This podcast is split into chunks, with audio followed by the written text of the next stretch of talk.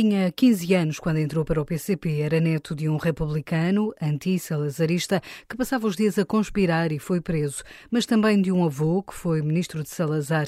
A 25 de abril de 74, Fernando Rosa estava na clandestinidade. A revolução fê-lo sair à rua, esteve no Largo do Carmo e recorda um dia intenso. Eu não dormi nesse dia, não é? Porque nós tivemos que ficar a fazer o comunicado até altas horas da noite. Depois foi preciso distribuir o comunicado, ir para a rua.